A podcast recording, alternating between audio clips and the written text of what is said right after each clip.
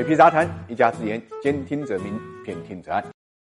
最近网上一个段子特别火，七零后呢希望八零后接盘股市，八零后呢跑去炒房了；八零后呢希望九零后呢接盘房子，九零后跑去炒币了；九零后呢希望零零后接盘比特币，零零后呢结果跑去炒鞋了。这就是网上呢对几代人经历不同时期的经验总结。在炒股、炒房、炒币之后，炒鞋呢成为当下最热门的一门生意，导致现在你有多少双鞋，跟你有多少套房或者有多少存款一样，已经成为。一种财富的象征了，这个话听起来是不是有点梦幻？但事实就是这样。在草鞋圈啊，据说月入万元呢，已经不是梦了。毕竟现在能原价买到一双鞋，相当不容易。比如阿迪达斯和坎耶维斯特的合作款椰子二，当时呢发售价格才一千九百九十九，但第二天你只要拿鞋到门口，人家就会用三万块钱来收，当天就翻了十五倍。显而易见，草鞋呢一点不亚于炒房炒股。根据多 A P P 的数据，今年五月市面上热卖的球鞋啊，交易价格跟发售价格相比。涨幅都超过百分之一百，有个别超卖款呢，涨幅高达百分之四百三十。现在炒鞋对于很多人来讲是一种商机，我们经常会在网上看到炒鞋暴富的例子故事，比如说某个大学生靠炒鞋一个月挣了四万，实现了经济独立；年轻小伙用父母给的一百万首付全部买了鞋，一年之后转手卖出去变成了五百万，直接全款买房等等。所以说这些传说呢有夸张的成分，但也可以看出来利润空间呢还是。不小的，以至于业界呢就流传这么一句话：炒房不如炒股，炒股不如炒鞋。不仅如此，炒鞋还催生了多个卖鞋的交易平台，比如说毒 Nice 这样的交易平台。就连美国的二手鞋交易平台 StockX 都准备进军中国市场了。目前呢，多 APP 跟 StockX 呢都已经完成了新一轮融资，两者估值都达到了十亿美金。甚至有的交易平台模仿了股市，编制鞋架 K 线图和炒鞋三大指数 A。勾指数、耐克指数和阿迪达斯指数分别对应的 就是这三家品牌厂商的球鞋交易。在草鞋圈啊，也像股市一样分一级市场跟二级市场。一级市场就是官方售卖的市场，二级市场就是非球鞋官网的电商交易平台。有人还做过一组对比股市的数据：八月十九号，在成交量前一百的球鞋中间，二十六个热门款的成交金额达到四点五亿，超过了同日新三板九千四百三十一家公司的成交量。另外呢，也有像买房一样需要摇号的，比如今年三月，一款名叫 A Go。六樱花粉的球鞋发售就采用线上天猫摇号，意想不到的是，竟有三十万人参与了这双一千三百九十九块钱运动鞋的摇号。当然，在这个过程中间啊，球鞋品牌厂商也是一大赢家。根据阿迪达斯二零一九年第二季度业绩显示，它在大中华区的销售呢，同比增长了百分之十四。那么，在耐克公司公布的二零一九年成绩单中间，大中华区营收呢首次突破六十亿美金，达到了六十二亿，同比增幅是二十四。电商渠道。同比增加了百分之六十以上，股价呢也因此创下了新高。